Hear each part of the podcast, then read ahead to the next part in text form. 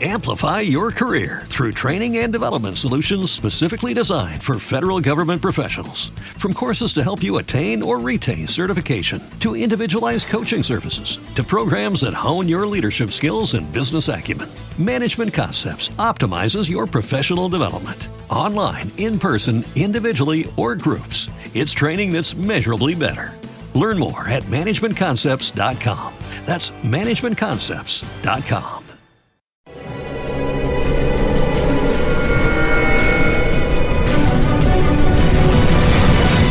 Yo documental.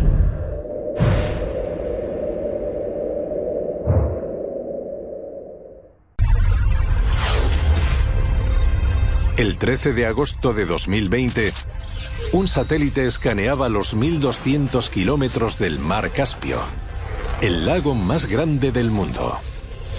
Muy abajo captó algo extraño en el agua. Es de lo más extraño. Se ve una estructura con unos pequeños puntos intercalados entre cada una de esas líneas. Parece casi como una telaraña gigante. Los analistas se preguntan si los habitantes de esas aguas podrían tener la respuesta. Al mar Caspio se le conoce por albergar la mayor población de esturiones beluga, el pez que produce el tan preciado caviar negro. ¿Podría ser esto una piscifactoría industrial? El esturión beluga evolucionó en el periodo Triásico hace 245 millones de años. Una hembra puede vivir más de 100 años y producir a lo largo de toda su vida caviar por valor de 8 millones de dólares, lo que lo convierte en el pez más valioso del mundo. Pero estas criaturas prehistóricas se encuentran amenazadas. A los pobres esturiones los han pescado casi hasta la extinción, por lo que hoy en día es ilegal capturarlos a menos que sea para algún tipo de investigación. Esto no puede ser un centro de investigación. Es demasiado grande. Así que tengo que encontrar otra explicación. Si ampliamos la imagen, la telaraña parece ser una red de plataformas petrolíferas y es más grande que Manhattan. Se ve que hay plataformas y puentes que las conectan, pero parece un poco como hecho al tuntún. El tamaño de este lugar es espectacular. Es casi como una ciudad en el mar. Las imágenes desclasificadas de la Guerra Fría revelan que estas plataformas en ruinas son un extraño legado del gobierno comunista de la región. Esta megaestructura tiene un nombre y se llama rocas aceitosas. ¿Y adivina a quién se le ocurrió la idea? Pues nada menos que al dictador Josif Stalin. Nevdaslari tiene sus orígenes en la Rusia devastada de la Segunda Guerra Mundial. El país había quedado reducido a cenizas. 1.700 pueblos y 6 millones de edificios estaban en ruinas.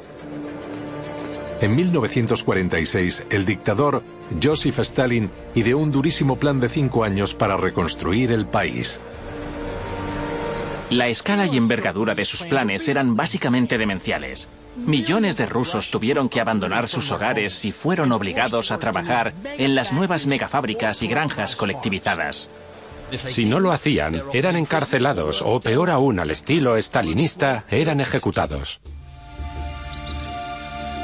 Stalin nacionalizó todas las tierras privadas, creando enormes granjas estatales que se extendían miles de hectáreas.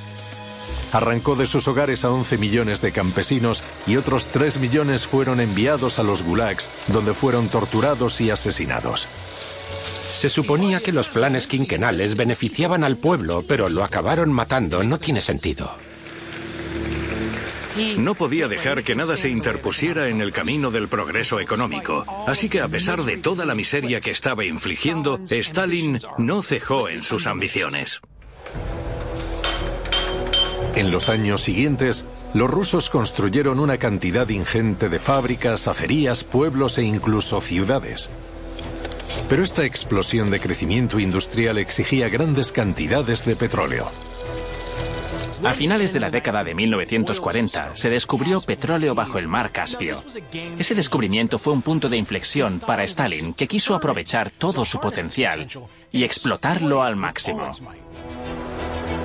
El problema era que las reservas de petróleo se encontraban a unos 50 With the Lucky Land slots, you can get lucky just about anywhere. This is your captain speaking. Uh, we've got clear runway and the weather's fine, but we're just going to circle up here a while and uh, get lucky.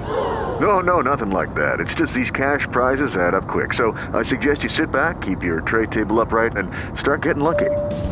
Play for free at LuckyLandSlots.com. Are you feeling lucky? No purchase necessary. Void where prohibited by law. 18 plus terms and conditions apply. See website for details. 30 kilómetros de la orilla y a un kilómetro bajo el agua. Y nadie había intentado perforar en aguas profundas con anterioridad. No es el lugar ideal porque estás justo en medio del mar, hay viento y hace frío. Es peligrosísimo construir ahí nada.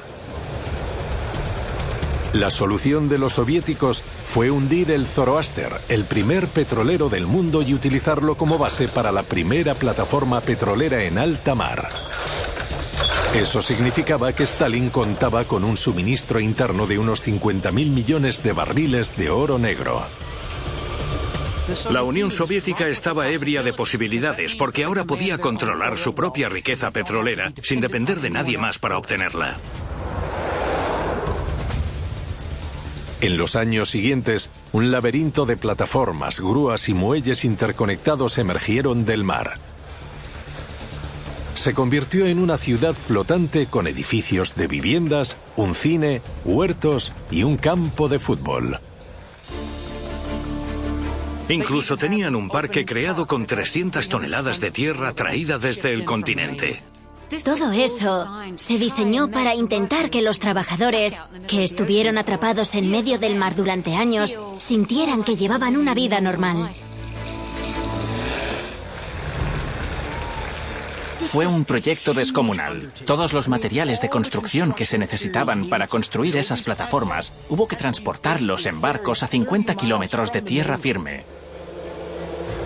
En los años 60, Nef Daslari contaba con 2.000 plataformas petrolíferas conectadas por más de 300 kilómetros de carreteras y 5.000 trabajadores extraían al año 13 millones de toneladas de petróleo del lecho del lago.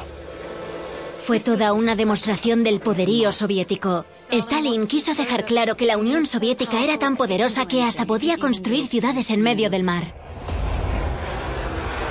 Stalin sabía que los aviones espías estadounidenses sobrevolaban regularmente Nef Daslari. Para el dictador constituía un símbolo del éxito comunista visible desde los cielos.